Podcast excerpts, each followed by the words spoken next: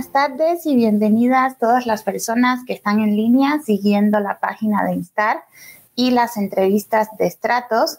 Hoy continuamos con nuestra serie de estierros dedicada a conocer voces y experiencias de cubanas y cubanos que más allá de la forma en que lo llamemos exilio, destierro, salida obligatoria, han lidiado con la violencia de tener que abandonar el país o no poder volver a entrar en él. Y hoy tenemos el gusto y el lujo de conversar con Iliana Álvarez. Muchas gracias, Iliana, por acceder a conversar aquí en la serie de estratos. Muchas gracias, Gretel. Es un honor para mí estar aquí compartiendo mis experiencias con ustedes y con la audiencia. Un gusto, un gusto tenerla aquí. Y Iliana Álvarez es poeta, crítica, literaria, ensayista y feminista. Es graduada de Filología Hispánica en la Universidad de las Villas en Santa Clara, Cuba, y trabajó como editora y directora de la revista de arte y literatura Videncia de Ciego de Ávila. En el año 2016 fundó la primera revista feminista cubana a las tensas. En el 2018 se exilió a Madrid con su familia debido al fuerte acoso por parte de la seguridad del Estado. Junto con su esposo, el también escritor Francis Sánchez, fundó en España la editorial Deslinde, Actualmente reside en Madrid y continúa dirigiendo a la Tensa y es autora de los poemarios Oscura Cicatriz, Escribir la Noche, entre muchos más, y de la también antología de poesía cubana escrita por mujeres Catedral Sumergida. Actualmente Iliana reside en España. Entonces, Iliana, pues tienes una trayectoria editorial, literal, literaria muy amplia. Entonces, pues creo que para comenzar, pues eh, un poco para empezar a hablar de todo tu, proceso y de todas tus vivencias, creo que sería bueno pues que nos comentaras un poco cómo es que comienzas a pues a relacionarte, digamos, con la, el mundo editorial, el mundo literario cómo entonces también, digamos, comienzas a tener estos encuentros con la censura y con el poder en Cuba, tener estos enfrentamientos, un poco pues para ir trazando tu mapa hoy en esta serie de, estratos. Gracias, Gretel.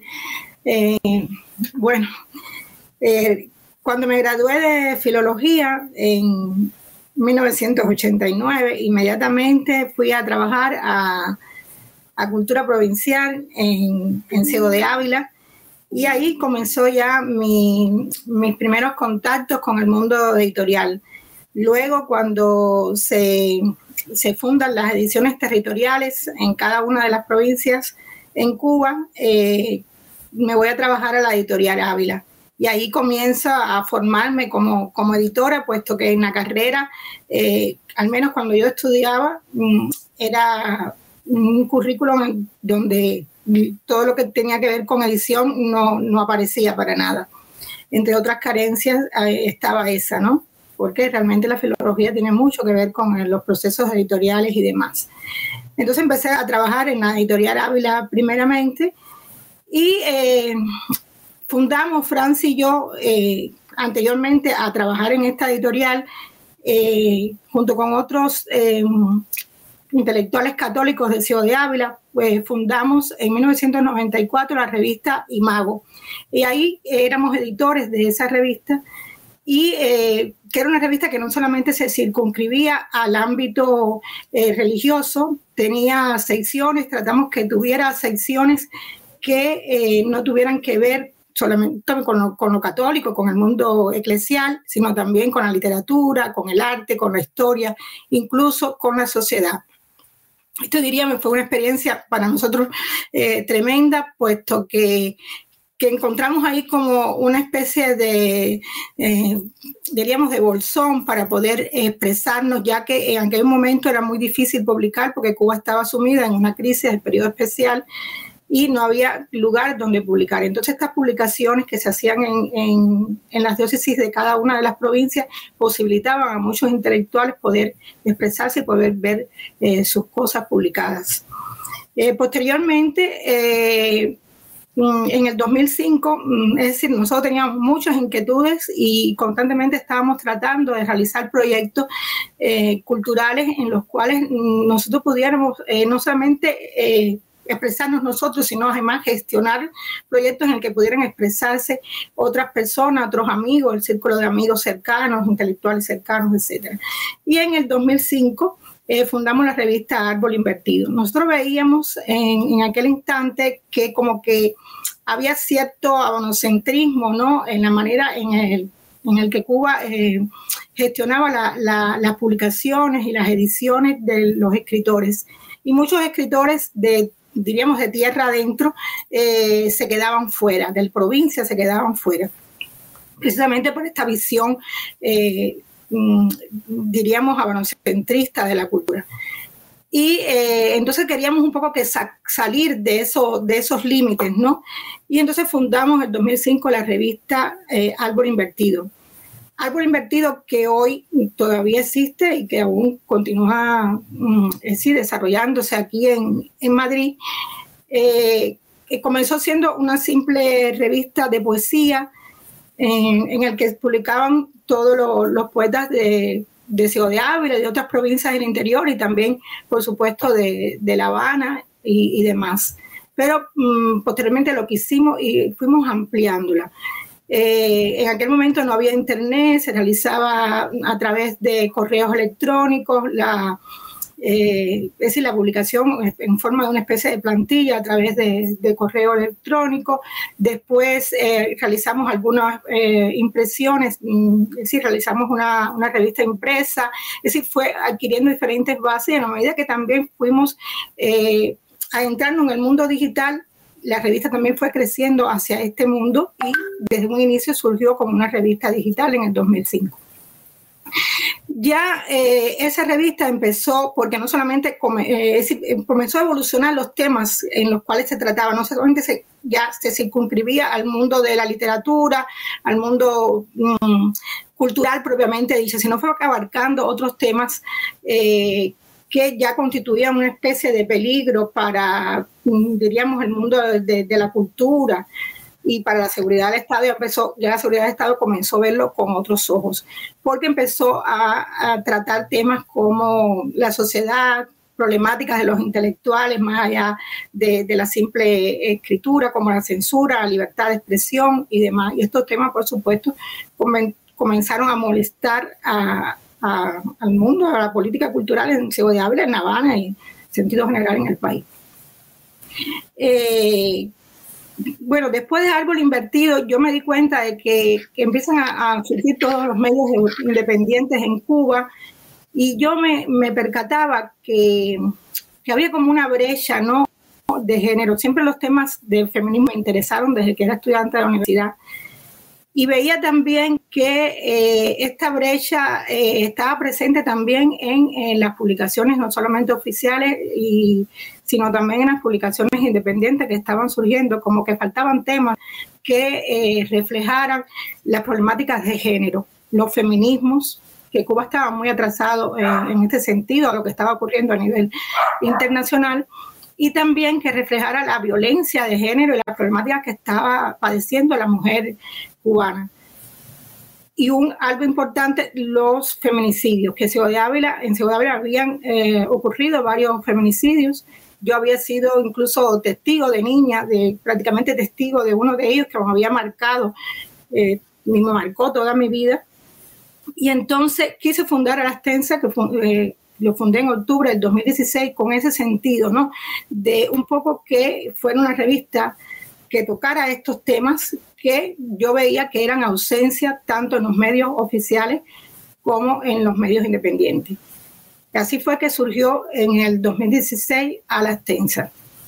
Eh, mi experiencia, te la estoy diciendo así, a largo plazo, pero por supuesto, eh, realizar los primeros números de Ala Extensa para mí fue tremendamente satisfactorio porque nos unimos un grupo de intelectuales mujeres que tenían los mismos objetivos, casi todas de provincias, que tenían los mismos objetivos, la misma formación, las mismas ansias de ver reflejadas, de verse reflejadas en una publicación y de que sus problemas, los problemas de las mujeres cubanas estuvieran reflejados en, toda su magnitud, con toda su eh, crudeza, su eh, realidad, eh, que por supuesto muchas veces no es nada risible ni nada alegre. Entonces, eh, es que en octubre de 2016 fundo a la extensa como un proyecto independiente.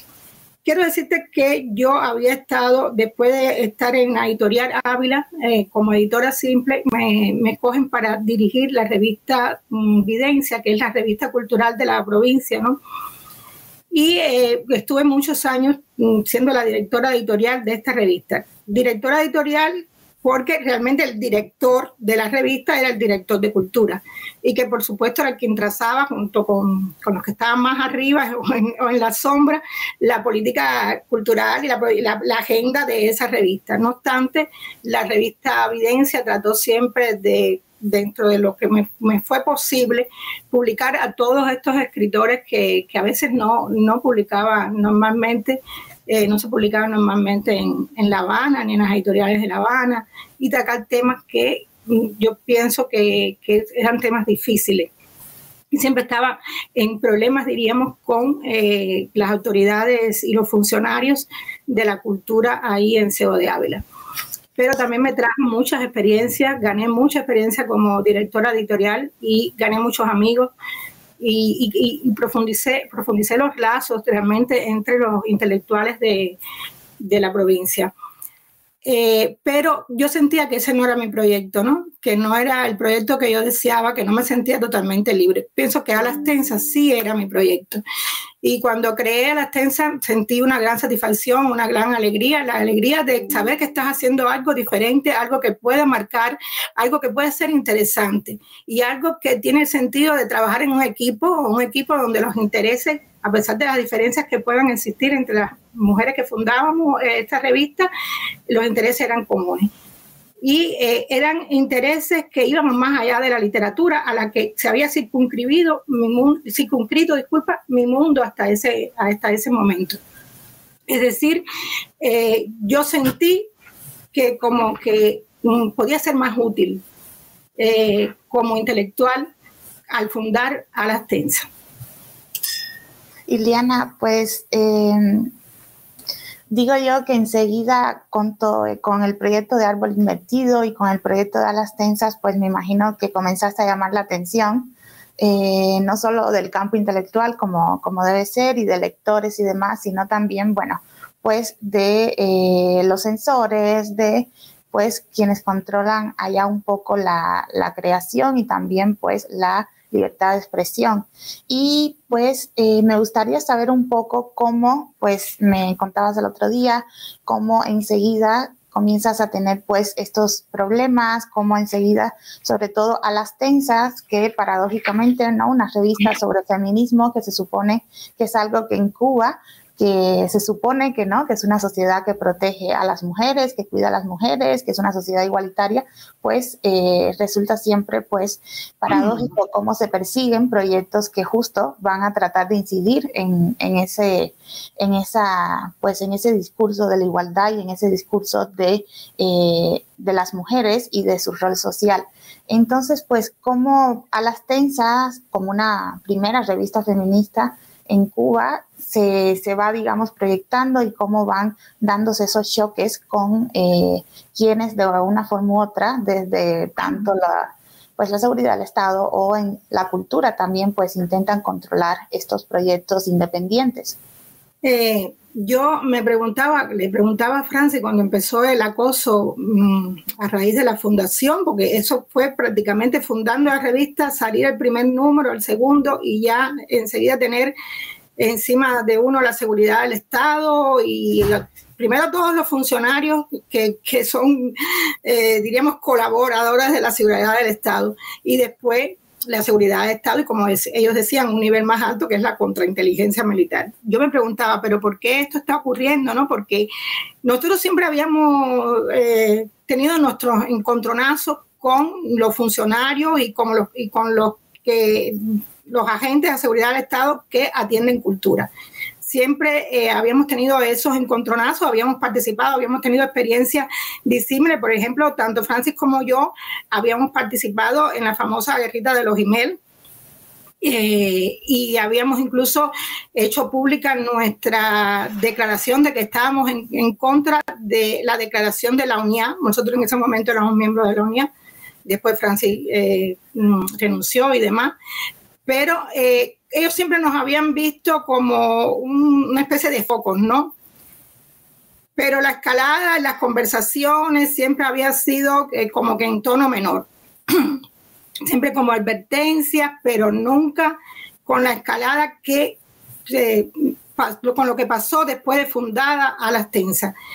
Incluso con árbol invertido había cierta permisibilidad en, en, cierto sentido, como que, como que la cultura, bueno, vamos a tener este espacito aquí y dentro de ese espacito, mientras que no se pasen de esos límites, no hay problema.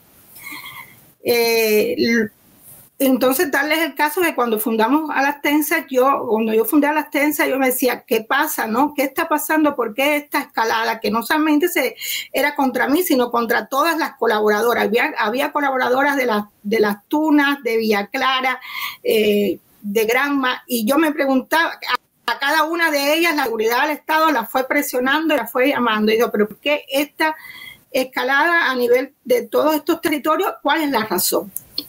Y la razón está en el que, Gretel, el feminismo siempre es peligroso para el poder totalitario. Eso está claro. El feminismo eh, está luchando contra el patriarcado. Y por supuesto, todo poder totalitario es patriarcal. Si tú comienzas, si el patriarcado tiene un discurso X de igualdad y un discurso de no violencia y de, protección hacia las mujeres y de haber alcanzado todos los logros y que la mujer no tiene por qué molestarse ni criticar ni decir ni gritar ni nada porque ya todo se ha alcanzado porque no existe violencia de género, porque no existe feminicidio, y tú creas una publicación que estás denunciando todo eso con además está reportando feminicidios donde se muestran que hay una desprotección total de las mujeres, que mujeres no pueden, no hay protocolos eh, policiales para, para protegerlas, que no existen refugios, que no existen leyes que las protejan, que ni siquiera pueden decir que existen feminicidios, que nos están matando, que no pueden marchar el día 8 de marzo como está ocurriendo en cualquier país. Cuando tú comienzas a a, denunciar eso en, en, publicaciones determinadas. Y lo haces aún porque nosotros, eh, la mayoría de las que fundamos a la extensa no éramos periodistas, pero éramos, la mayoría éramos escritoras. Y por tanto lo estamos haciendo con las armas de la escritura, pero también con cierto olfato de, de periodista y empezamos a, a denunciar cosas eh, bien escritas, con, con, con, herramientas que teníamos a la, las que teníamos a la mano, pero que eran creíbles, eran verificables, porque tenían fuentes de primera mano. Es decir, por ejemplo, yo reporté un feminicidio donde entrevisté a la madre, a la hermana y a una de las personas que fue testigo del crimen machista. Y ahí, en ese feminicidio, que la víctima se llamaba Miss Lady González, que era cerca de mi casa, eh, se denunció, que, se denunció que, que, no había protocolos policiales, claramente, que la víctima había ido varias veces a, la policía y la policía le denegaba la protección. Entonces, ya tú te estás metiendo en un terreno en el que a ellos no es fácil eh, cómo manipular, cómo eh, meterte en una, en una bolsa. Tú estás criticando algo que se va de, de lo que ellos querían que tú te, en el cuadrito en el que tú querías que ellos te tenían metida. Y eso fue Así que la primera entre otra cosa muy importante, yo comencé a formarme como periodista, pasé diplomados de periodistas en el extranjero, eh, pasé una beca de, eh, eh sí, gané una beca en el Instituto Simón de Beauvoir en, formación en, en, violencia de género y eh, comencé a formarme en varios cursos de periodistas, fui ganando también experiencia en este sentido. En una de esas ocasiones en el que yo voy a terminar mi eh, mi beca que había obtenido en el Instituto Simón de Mugar en México, eh, voy a terminar la segunda parte, me impiden salir. Entonces, ya ahí comenzó la escalada. Después me dicen, antes de eso me habían citado para... Eh, Francis estaba en ese momento en, el extranjero y me citan porque ellos tienen, es decir, los agentes de seguridad del Estado y la, la seguridad del Estado tiene formas muy bajas de manipular y de conversar entre, digo, eh, ellos utilizan ese término, conversar con los objetivos, que somos nosotros los activistas, los periodistas, las personas que realmente eh, se oponen al régimen. o son disidentes simplemente, simplemente a veces ni siquiera eso, ni son opositores ni nada, simplemente no entran en el, en el, cuadrito que ellos quieren que esté todo el mundo. Bueno, simplemente eh, me llaman a eh, el departamento de, extranjería en, en Ciudad de Ávila, es decir, eh, ahí, lo que tiene que ver con, los pasaportes y todo. Y ahí sencillamente me está esperando el, señor que me va a atender me dijo, bueno, yo realmente quería saber si tú tenías todo el pasaporte en orden, qué sé yo, y por qué tú sales tanto. Yo le expliqué, bueno, mira, yo salgo tanto porque tengo familia en el extranjero, porque voy a formarme, que normalmente yo no veía nada malo en, decir la verdad. Y, pero dijo, bueno, realmente la conversación no es conmigo, la conversación es con dos agentes, que yo ni recuerdo el nombre, de haber sido eh, Juan y Pedro. Un tal Juan y Pedro se, se, me acercan, uno más alta y otro más, otro más alto, otro más chiquito, el más chiquito detrás, el más, el más, más grande delante, eh, y comienzan a entrevistarme luego de presentarse. Y se presenta, digo, bueno, ¿y ustedes quiénes son? No, nosotros mm, somos tal y tal persona, que queremos conversar contigo para venir a ayudarte. Y esa, esa persona me dijo que son agentes de la seguridad. Digo, no, nosotros no somos agentes de la seguridad, porque tú ya estás a otro nivel. Tú estás a nivel de la contrainteligencia militar. Nosotros somos la contrainteligencia militar. Y ahí, como de manual, empiezan a, hacerme el interrogatorio, a decirme que me querían salvar, a decirme que yo era interés y objetivo de, de es decir, de, de del enemigo, que la CIA tenía interés en mí, que quería hacerme una líder y que, como ellos siempre utilizan, y que yo como intelectual no era igual que los opositores corrientes, por eso era más, más eh, peligrosa, porque, por ejemplo, los opositores corrientes, y ahí empezaban a denigrarlo, eran unos borrachos, son unos delincuentes, y lo mismo que, que opinan siempre para tratar de dividir precisamente al pueblo, para tratar de dividir a todas las personas que, que se oponen, ¿no? Y crear todo este elitismo que siempre también existe en ellos. Pero tú no, tú eres intelectual, tú tienes un reconocimiento, tienes varios libros publicados, eres la directora de, de una revista en, de cultura aquí. Por tanto, además, tú eres diferente y tú nos interesa que no... Bueno, esas fueron las primeras cosas que nos dijeron y entre las cosas que me dice también, por supuesto, me proponen ser agente de la seguridad del Estado. Eso yo creo que casi todos hemos pasado por eso, todos los que nos hemos opuesto al régimen. Y, pero a pesar de todo eso, a mí lo que más me impactó de esa primera entrevista, aparte por supuesto que estaba dolida por la mentira, porque me habían dicho que era para otra cosa y al final terminé siendo entrevistada. A mí lo que más me dolió fue que en un momento, bueno, eso del feminismo y todas las cosas que... Te, yo te voy a decir una cosa, yo soy machista y qué.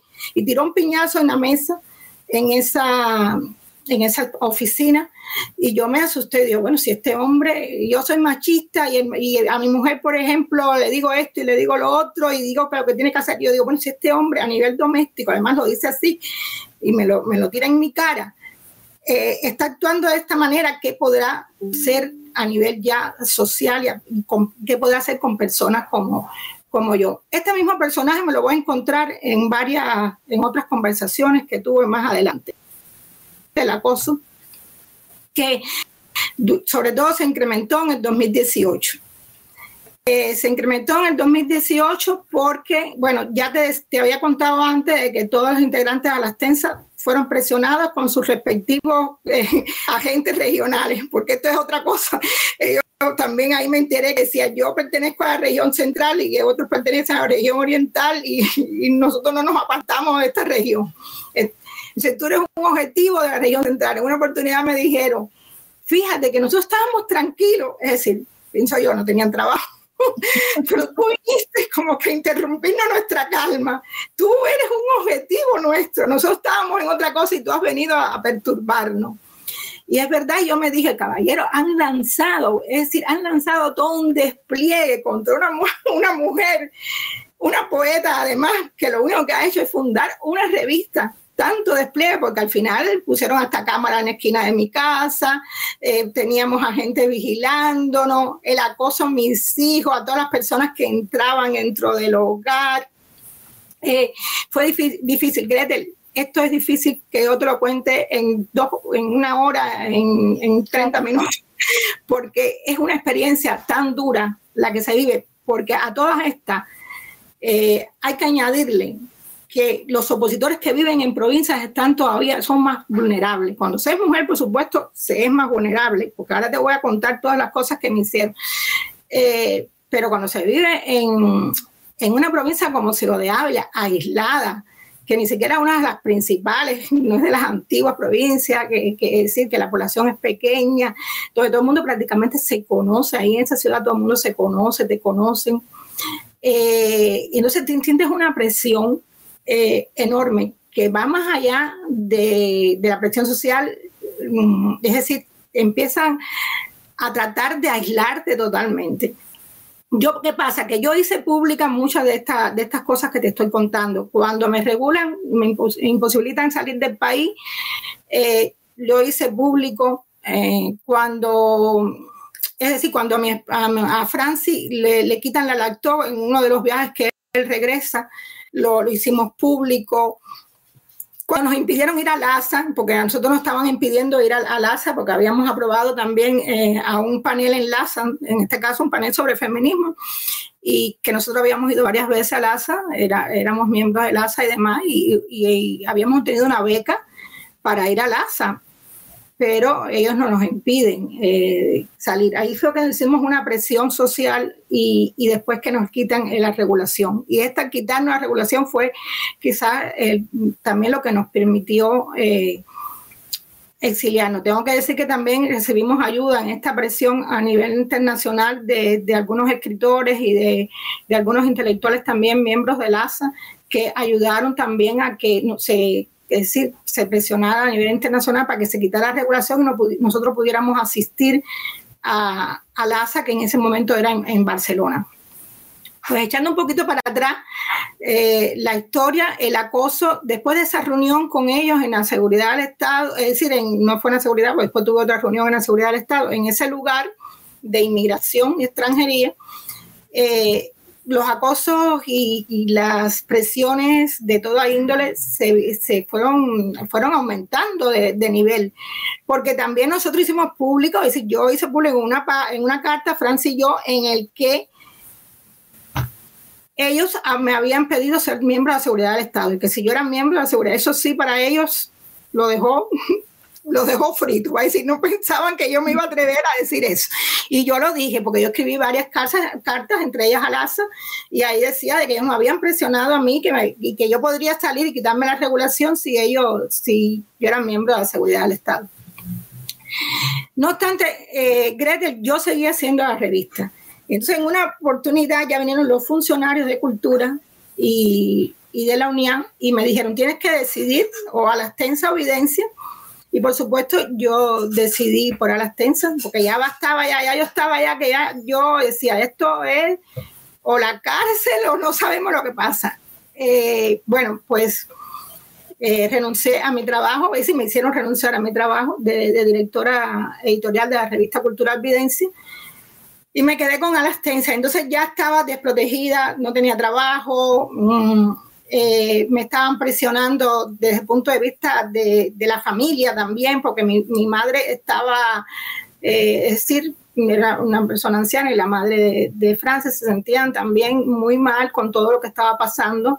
En, eh, eh, comencé a sentir el rechazo de los propios colegas eh, que, que, estaban, que, es decir, los propios colegas en, en y amigos. Esto fue un momento en el que les, mm, había como, como cierta explosión y en, en, cuanto a los medios independientes y había muchos periodistas of, oficiales que trabajaban con el periodismo oficial que también colaboraban con algunos medios independientes como en Cuba, El Toque, algunos que otros medios independientes que ya había surgido en estos tiempos y entonces a estos periodistas se los obliga a decidir o trabajas con los medios independientes, o trabajas con nosotros, pero no puedes estar trabajando con los dos.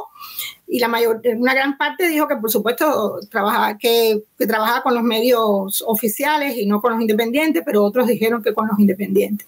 Bueno, en este caso, como que siguieron la, la misma norma conmigo y, y, me dijeron: tienes que decidir o a la extensa o, o evidencia. Y por supuesto, yo elegí mi proyecto, el proyecto que yo quería en el que me sentía más libre, el que, me sentía más necesaria, que era eh, realizar a la extensa. Me dolió mucho que impresionaran a mis amigas que después tuvieron que, que separarse de, es decir, las fundadoras inicial del proyecto. Muchas de ellas, otras han seguido colaborando de diferentes formas, pero ya bajo seudónimo. Es decir, eh, todo esto que, que, hace que el periodismo independiente sea muy difícil en sociedades restrictivas como, como la cubana. Pues nada, entonces eh, este acoso que te estoy contando así eh, a grandes trazos realmente fue más duro cuando ya empezó a tocar a la familia. Es decir, mientras que los colegas se separaban y no y ya no pasaban por mi casa y ya no fueran a tertuliar porque tuvieran miedo, para mí eso fue comprensible. Mientras que el vecino que antes venía a tomarse el café no ya no se acercara o mirara con, con miedo o que se cruzara la otra acera, para mí también era comprensible, pero ya fue más doloroso, ya sentí realmente miedo, Gretel, cuando eh, empezaron a tocar a mis hijos, a mi familia, ¿no? Y es así que en una de estas oportunidades eh, cogen preso a mi, a mi hijo mayor que estaba estudiando medicina, en ese momento estaba en tercer año de medicina, y eh, él, ellos jugaban, no sé si recuerdas, tú eres muy joven, pero hubo época en la que se jugaba, mmm, como no había internet, los muchachos jugaban eh, de casa en casa y se hacía como una especie de red clandestina que eran a través de unos cables. Y sí. se conectaban a través de esos cables, lo que hacían eran jugar jueguitos de, de, diferentes tipos, Dota y demás. Y mi hijo era un jugador de Dota, tenía sus equipos y eso, y le fue a llevar uno de los cables, que toda esa cablería que la seguridad de Estado se hacía la, la vista eh, gorda como para tener eh, también manipulado a los jóvenes, ¿no?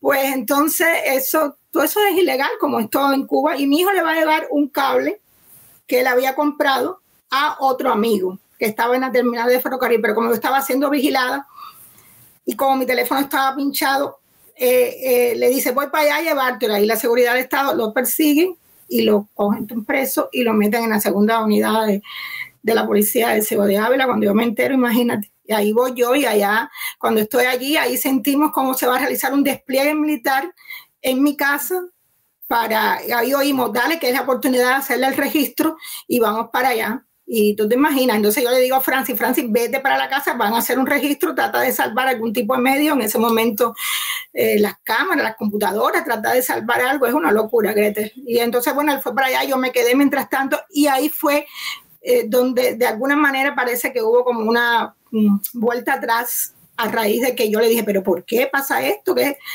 Y, y entonces hubo como una vuelta atrás, como una llamada para decir que no, no vamos a hacer el registro, pero yo que viví todo el despliegue, todos los motos, ya la, la, la, fiana, como dicen en Cuba, eh, eh, los tipos en moto ya directo a hacer, a hacer la, la, el registro en, en, la casa, me di cuenta de eso y yo dije, esto va ya a un nivel otro. Y ya veo que, que es mi, mi hijo, que, que está, mis hijos los que están pasando esto. Y entonces ellos como me dijo, tu hijo está estudiando medicina, mira lo que tú, lo que tú estás haciendo. Todos sabemos que la mayoría de los, de los estudiantes universitarios en Cuba también están secuestrados, ¿no? Y la medicina aún más, eh, eh, que les obligan a cumplir determinados requisitos, porque si no te expulsan de la universidad. Y yo dije, no, ya esto ya es otro nivel y desde ahí me di cuenta de que yo no podía poner por puro egoísmo eh, en riesgo mi, mi, familia. Además que la mamá de Francia estaba enferma y mi mamá también, y a raíz de toda esta presión que fue durante meses, ellas estaban, eh, habían empeorado su salud. Y yo decía, bueno, ya es una cosa en la que estoy poniendo en riesgo también a personas que no, que no merecen estar en, riesgo. Y eh, yo tenía un amigo que hoy no está con nosotros, eh, que era un gran intelectual, eh, que murió con el COVID, dolorosamente murió por el COVID. Y él sabía todo lo que me estaba pasando y entonces nos, nos conversamos, me, acercamos, me acerqué a él y entre otras cosas me dijo, yo, creo que no tienes el derecho de poner en riesgo a, tu familia, tienes una única opción y es la opción del exilio. Es decir, ellos te van cerrando todo tipo de opciones y a veces no te queda nada más que, exiliarte y, y salirte de todo esto. Quiero decirte que junto con todo esto, Mm, tú como que vas conociendo las, estructuras, ¿no? Porque hasta que todo te toca, no las, no las, no las conoces, ¿no? En el que ese sistema tan represivo, tan patriarcal, tan machista, ha articulado y ha, logrado articularse durante tanto tiempo y ha logrado reprimir a tantas personas durante tanto tiempo. Y es que tú vas descubriendo es que, es que es tanta la coacción, tanta la manipulación, tanto el acoso que, tú te quedas eh, desarmada porque además no es que te maten, Gretel, al periodista no lo matan, es que te van matando socialmente, es que te han obligado incluso algunas personas a exiliarse porque los hay que, que toman el partido de, no salir, ¿no? sino toman la opción de exiliarse, que es también una especie de muerte. Eh, en vida, ¿no? Porque te aísla de todos, te, te tratas de no tener el más mínimo contacto con el, con el mundo exterior y creas tu propia burbuja, pero es, también una especie de, el, incilio es también una especie de muerte desde mi punto de vista, ¿no? Eh, a pesar de que moralmente es todo lo hable del mundo. Pero eso es lo que quieren ellos. Ellos te quieren bajo el silencio, te quieren, te quieren en los cuadritos que, que te han adjudicado y que no te puedes salir de ellos. Eh, eh, es mucho mm, lo que tenía que contar, pero, pero realmente revivir esto, todas estas cosas, es doloroso, es doloroso porque yo pienso que cada persona es un mundo, ¿no? Eh, que todas las experiencias, como decía Peri, Cristina Peri, hay muchos tipos de exilios, ¿no? Yo, por supuesto, creo que cada, eh, hay muchos tipos de exilio y cada experiencia es, mm, es terrible ¿no? para, para estos tipos de exilio. Siempre hay pérdidas eh, que ya no, trozos que vas dejando detrás que van a ser recuperables. En la conversación contigo antes te decía que, mm, por ejemplo, no es lo mismo exiliarse a, a los 50 años, cuando ya has hecho toda una vida dentro de un lugar. No es lo mismo exiliarse con veintipico de años que con 50, con dos adolescentes, eh, con familias que, y madres que tienes que dejar atrás, enfermas que están bajo tu cuidado. Es decir, eh, el dolor es, tremendo, las pérdidas son tremendas y sientes que no te vas a recomponer, que, que ya esos fragmentos que de ti han quedado detrás, donde tú has estado y vivido, compartido, olido, sentido, tantas cosas y que has dejado atrás, que, solamente la tienes en la memoria, pero que no puedes palpar, que ya no son tan tangibles. Eh, esas cosas ya son irrecuperables. Es, es, mi opinión, ¿no? Yo te digo que las experiencias son múltiples y respetables todas, pero no se siente fragmentado, se siente rota. Yo, eh, por mucho que quiera y por mucho que, fuerza que me ha dado el, feminismo, porque he aprendido, el feminismo me ha dado tan, tantas cosas valiosas, entre ellas el saber que uno puede tener un sentido de resiliencia, eh, enorme, que uno puede recomponerse, recomponer tu vida, a pesar de todas esas fuerzas, tantas ganancias que he tenido. Eh, con, con, lo que he aprendido de, de, feminismo, el exilio es un proceso de desaprender tan duro, tan duro, que tú sientes que a veces eh, y son humanas, te fallan las fuerzas. Claro. Iliana, eh, pues para aligerar un poco el tema, porque igual tienes una, o sea, una historia muy, muy intensa y bueno, con todas estas experiencias. Eh, quería agregar ya para salir de este bache emocional, te quería agregar que una vez que nosotros estábamos aquí en España, logramos salir con una odisea que no te voy a contar porque eh, no puedo contarte. Pero eh, quiero decirte que a los veintipico días de estar aquí, muere la mamá de Francis. Y eso fue es una pérdida enorme para nosotros fue ese sentimiento de culpa, porque yo tuve que dejar a mi hijo mayor también detrás, tuve que salir con el menor, que con el menor sí me dejaban salir. Eh, en el consulado de España sí me dejaba salir con el menor, pero con el mayor no. Entonces yo tuve seis meses sin mi hijo. Primero la muerte de, de la mamá de Francis, de mi suegra, que era muy querida para mí, una segunda madre. Y el hecho de haber dejado a mi hijo, eh, este que tuvo el problema, que estaba estudiando medicina, que al final a los seis meses fue que pude lograr traerlo. Este proceso, ese proceso, esos primeros seis meses, eh, Grete, para mí fueron tremendo, tremendo, tremendo, porque hasta que tú no tengas a tus hijos contigo, tú no sientes que están seguros.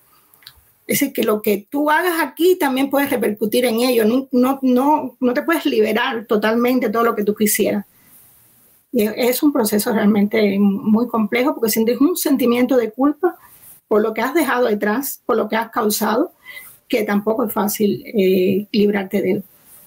Y tienes un, largo proceso de saneamiento, de sanación, que con ayuda pude lograr eh, superar.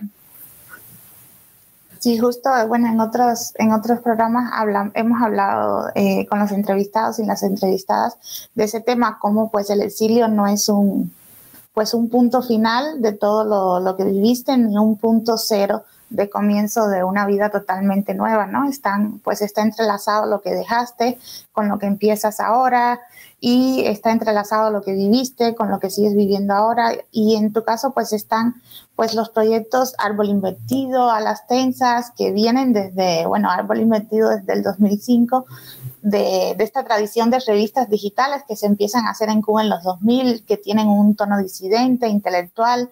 También, bueno, pues estaban otras como Cacharros. Y eh, hablabas de esta sanación y yo siento que esta visión de, todos estos proyectos tuyos ahora pues tienen también una, una editorial, la editorial de Slinde en España. Creo que pues estos eh, proyectos también forman parte de, tal vez de, este proceso de, sanación.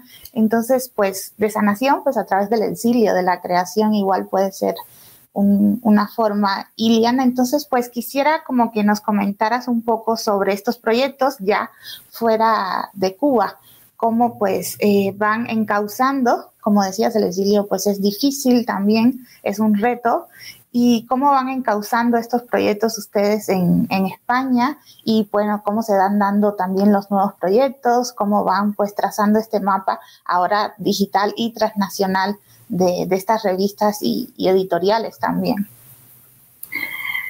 Bueno, eh, cuando tú llegas al exilio, como que es un parteaguas, ¿no? Porque tú sientes como que no puedes continuar lo que tú eh, has hecho y con tanto trabajo y, precisamente que has hecho y que eh, lo cual estás eh, en esta situación de exilio, ¿no? Eso te causa también mucho dolor. Bueno, de hecho, muchas muchos, personas que han, han, emigrado, que se han exiliado, no pueden continuar los proyectos que tenían en su país. Y lo más duro del caso es que toda esa formación que tú has tenido, que tú has logrado, toda esa experiencia acumulada, toda esa sabiduría, muchas veces se pierde porque tienen que ejercer oficios que, no eran eh, a los, para los cuales estaban preparados, ¿no? Y continuar un proyecto implica precisamente que esa experiencia que tú has acumulado, que esos saberes no se pierdan, no caigan en un vacío. Entonces, eh, haber logrado tanto árbol invertido como alas tensas, perdurar en el tiempo, buscar la manera de, no extinguirse, de no desaparecer, incluso convertirse en proyectos mm, en, los cuales puedan aglutinar a otros exiliados eh, a otros colaboradores, continuar los vínculos con Cuba, porque todos estos proyectos digitales eh, ya tienen un sentido, los medios de comunicación, la comunicación, la prensa, todo ya tiene un sentido transnacional, transterritorial. Eh, las posibilidades que brindan el Internet son, son múltiples y tú no, no, tienes que tener una redacción física, es decir, puedes tener una redacción virtual perfectamente y trabajar de esta manera con, con muchos logros. Entonces ya el mundo de la comunicación ha cambiado y todo esto nos, posibilita ¿no? Eh, estar en un lugar y a la vez estar todos en diferentes lugares, a la vez estar todos eh, conectados, todos unidos, enlazados a través de, la comunicación virtual. Y el periodismo virtual nos ha brindado todo, todas esas herramientas, ¿no? Y entonces, haber logrado que, que, no desapareciera, yo creo que es un éxito. Vaya, está feo que lo diga, pero algo positivo tiene el hecho de que eh, hemos logrado encontrar la fuerza necesaria para que ambos proyectos perduren. Y hemos logrado, en primer lugar, legalizarnos como una asociación, que eso también tiene un reto tremendo, es decir, que tengas una legalidad jurídica en un país, como yo te decía, el exilio implica desaprender determinadas cosas y aprender otras nuevas. Es decir, nosotros tuvimos que aprender cómo era eh, el mundo aquí, es decir, pasábamos del socialismo al capitalismo. Las leyes son diferentes, las maneras en que, en, que se trabaja son totalmente diferentes. Yo te decía en la conversación que aunque teníamos la ventaja que era la misma lengua, tú incluso la misma cultura en muchos aspectos, tú sentías que no, que hay diferencias sustanciales entre eh, la cultura española y la cultura cubana y entonces tienes que aprender determinadas cosas, ya no solamente desde el punto de vista jurídico, legal, sino también cultural. Y, esos son retos que, que, tienes que hacerlo apresuradamente porque mientras estás aprendiendo, el tiempo está pasando y tienes que buscar dinero para el alquiler, buscar dinero para la comida, tienes personas dependientes de ti, dos jóvenes adolescentes, etcétera. Bueno, aquí, eh, por supuesto, tuvimos que hacer un poco de todos al principio. Mientras hacíamos un poco de todo, íbamos buscando la manera de ir aprendiendo las cuestiones legales del sistema, lograr legalizar la asociación y poder entonces eh, Mm, lograr desarrollar los proyectos como los que tenemos ahora, que son proyectos eh, mucho más ricos, en mi opinión, que lo que eran antes, por supuesto. Tenemos más, personas eh, muy capaces trabajando dentro de ellos y logrando cosas muy, muy interesantes. Eh, que, queremos mucho más, por supuesto, queremos mucho más, hay que buscar la forma de, de mejorar en muchos aspectos para tratar de eh, perdurar en el tiempo, porque este es el problema de, muchos de estos proyectos eh, digitales que a veces no encuentran la manera de, mm, eh, de perdurar en el tiempo, de, ser, mm, es decir, de monetizar, etcétera, y mueren, mueren. y hemos tratado de buscar esas diferentes formas para recibir mm, ayudas, subvenciones, mm, formas de monetizar que son múltiples, etcétera, aplicar, todo esto, esto es muy, muy complejo realmente, lleva mucho tiempo, lleva mucho proceso de, aprendizaje, pero eh, no perdemos la fe de, continuar existiendo, que es lo, fundamental, ¿no? Nuestra misión y nuestro objetivo eh, ayudar al periodismo independiente en Cuba, el desarrollo con una mirada desde la cultura en el caso del árbol invertido y la ecología y desde eh, el feminismo o los feminismos, la perspectiva de género, eh, de periodismo con perspectiva de género en el caso de, de Alastensa. Pero también eh, había un largo sueño en Cuba, tú sabes que las imposibilidades de crear eh, proyectos independientes son muy, múltiples, entre ellas, por supuesto, la de crear una editorial. Eso ni pensar que en Cuba se pueda haber, haber una editorial verdaderamente independiente. Pues aquí eh, este sueño un poco que lo hemos, hemos cumplido, hemos creado una eh, mini empresa editorial que se llama Deslinde, eh, recién acabamos de sacar el año pasado un libro que se llama Más allá del miedo es mi casa, Mujeres contra la violencia, que tiene que ver con Alastensa también, ¿no? Porque eh, es una recopilación de mujeres mm, escritoras que han tocado a, través de la poesía, han tocado el tema de la violencia de género.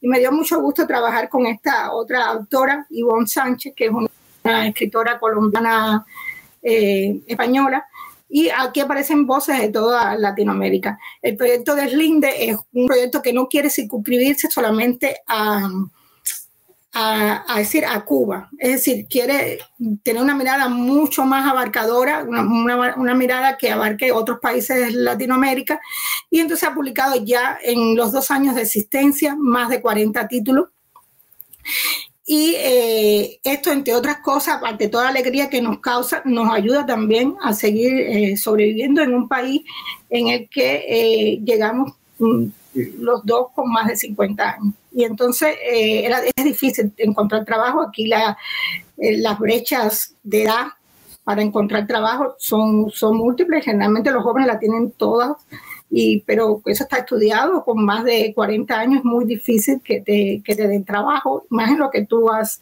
eh, ejercido toda una vida. Pues la competencia es mucha y todo demás. Bueno, y esto, por supuesto, es un reto que hemos tratado de, de incorporar para tratar de vencer luego. Iliana, y ¿Qué retos ustedes han, tenido tanto con árbol invertido como con alas tensas? Tal vez la segunda más por tener este, este corte, eh, digamos, social o feminista. ¿Qué retos han tenido de seguir, pues, eh, manteniendo la comunicación con eh, no solo los lectores y las lectoras en Cuba, sino también con los colaboradores e incluso, bueno, tienen el Observatorio de Género de Alas Tensas, que hace un trabajo tan importante, cómo pues mantienen ¿no? esta, esta comunicación con la isla y cómo pues van sorteando ¿no? los retos que, siempre impone pues la distancia a la hora de hacer estas revistas.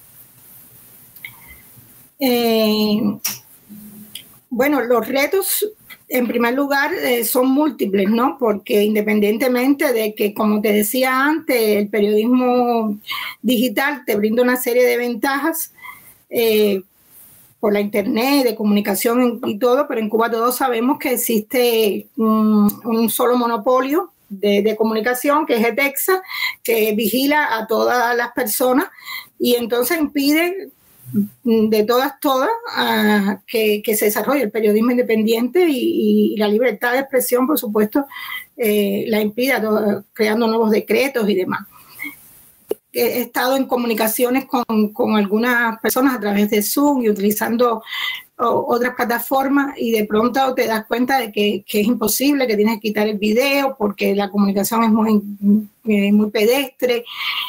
Pero siempre a la larga se pueden vencer todas estas, estas estos límites que te, que te impone el sistema y logramos que es decir, ampliando incluso el, equipo mm, y el equipo de trabajo con, y los periodistas y colaboradores en Cuba.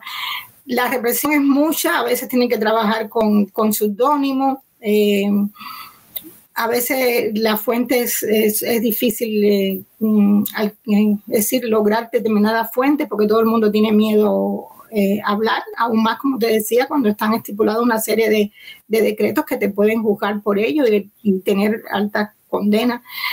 Pero a la larga siempre eh, hemos mm, vencido todas esta, estos desafíos, estas dificultades y hemos estado siempre a, decir, unidos a, Cuba. Eh, y así el periodismo que lo lo refleja, los contenidos que tenemos los refleja. En cuanto al observatorio, eh, nosotros nos dimos cuenta de que por supuesto, el, gobierno no te da acceso a las estadísticas, ni siquiera tiene estadísticas de la violencia de género. En primer lugar, empezaron negando de que existía feminicidio. Hace muy poco lo tuvieron que admitir de que existía la violencia de género y que existen los feminicidios, pero las activistas, el feminismo está en sentido general demonizado en el país. El feminismo crítico eh, está demonizado y, las activistas son acosadas de, de todas formas, ¿no?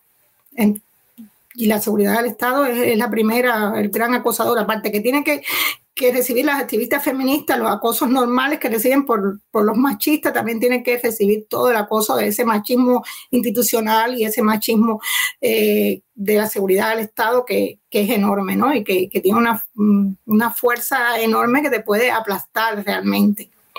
Entonces se, encuentran la, muy vulnerables la, las mujeres periodistas cubanas, las comunicadoras en sentido general y las feministas. Pues nosotros nos dimos cuenta que, hacía falta crear eh, un, un, observatorio que pudiera llevar, aunque sea como una especie de subregistro, de la violencia machista, de los crímenes de la violencia machista, de los feminicidios, ya que no existían ni había acceso a ellos y, y demás. Y las activistas no tienen acceso a, a los informes policiales y y demás. Entonces era necesario crear un, observatorio. Eh, hay otros observatorios independientes, como el de Yo Si Te Creo en Cuba y el de la Red Femenina de Cuba, que eh, tenemos alianzas en los tres observatorios y muchas veces verificamos los casos entre uno y otro observatorio, a veces lo verificamos entre, entre todas y esto le da, mucho más, más eh, fuerza ¿no? a, a estas estadísticas son realmente sus registros. Eh, el año pasado contabilizamos 36 feminicidios, cuatro más que en el 2020, que fueron 32. Y ya en dos años se han contabilizado 68. En lo que llevamos de, de, año, en el 2022, se han contabilizado hasta el momento 11 feminicidios.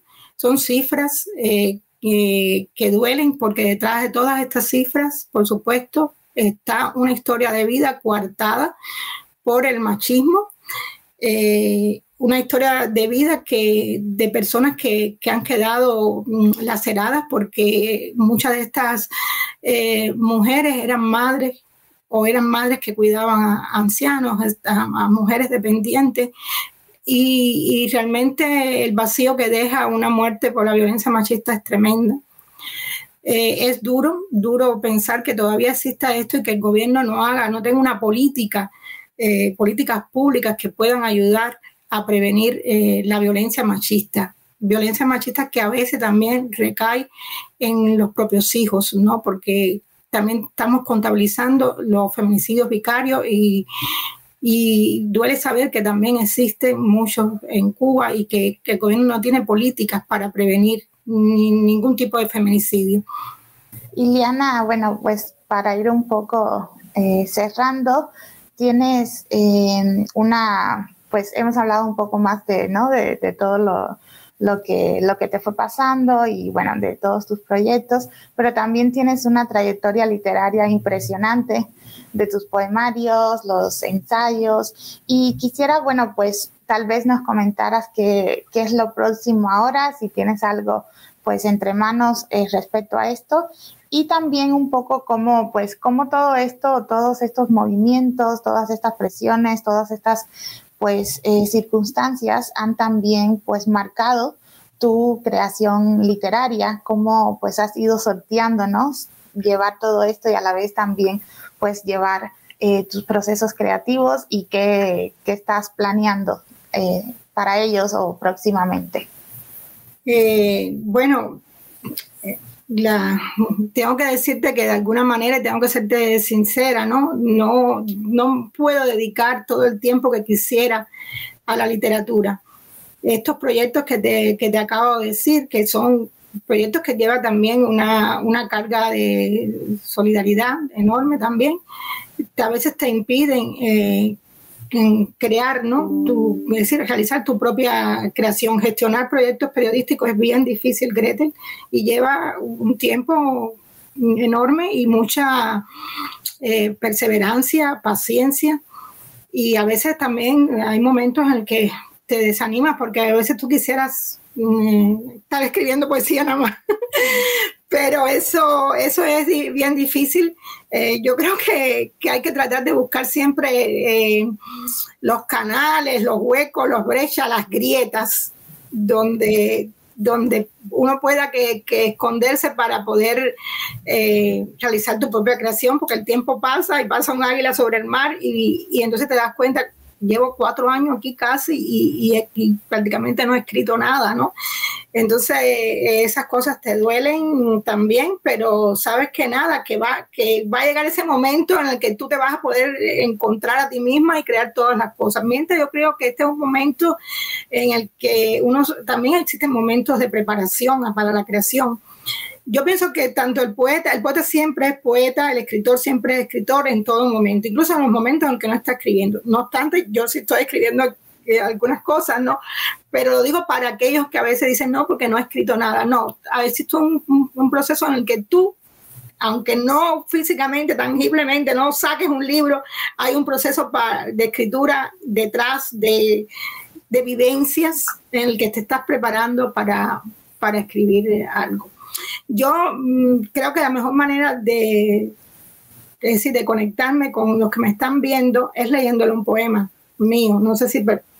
Pues claro, claro, un gusto, sí. Sí, está en este libro que les decía, Más allá del miedo es mi casa, Mujeres Poetas contra la Violencia.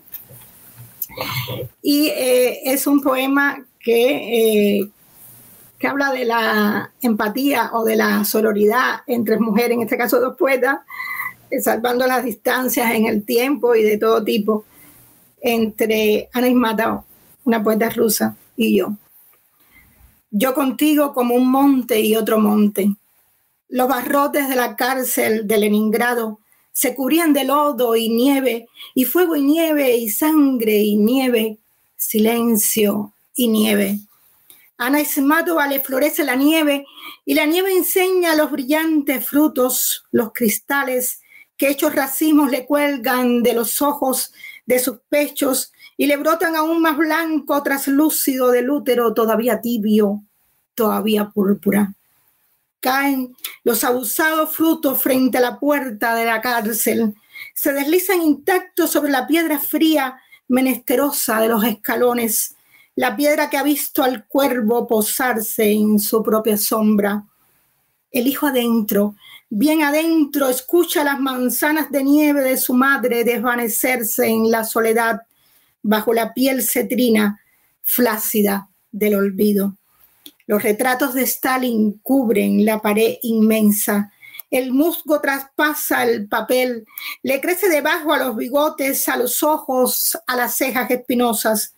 Hay un silencio entonces, un aliento descansado al contemplar cómo la humedad lo puede todo. Afuera cae la nieve con dulzura. Con dulzura infinita me posee como una isla anclada al horizonte. La tomo entre mis manos. Los bellos cristales se derriten en mi cuenco. Doy un poco de agua tibia a los labios de Ana, unas gotas de mi sal. Ella entona un himno, un requiem para el esposo, para el amigo que se ha fundido al hielo siberiano. Qué bonito. Gracias. Gracias, Greta. No, gracias a ti. Creo que con este eh, cierre, con broche de oro, cerramos el. el bueno, gracias a ustedes. Gracias a ustedes, a todos los que nos han visto por su paciencia. Eh, ha sido realmente fabuloso estar aquí compartiendo con, contigo y con este proyecto de Instar que es tan, eh, tan interesante, tan bueno y que puede constituir realmente memoria, ¿no? Dejar memoria para las nuevas generaciones de lo que ha sido el totalitarismo en Cuba y lo que continúa siendo. Gracias a ti, Liana, por compartirnos tus vivencias, tus experiencias más personales incluso, y ha sido un gusto, un gusto enorme tenerte hoy aquí. Y pues nada, vamos, seguimos caminando en este camino sororo. Seguimos caminando, Greten. Chao. Un abrazo, nos vemos, chao.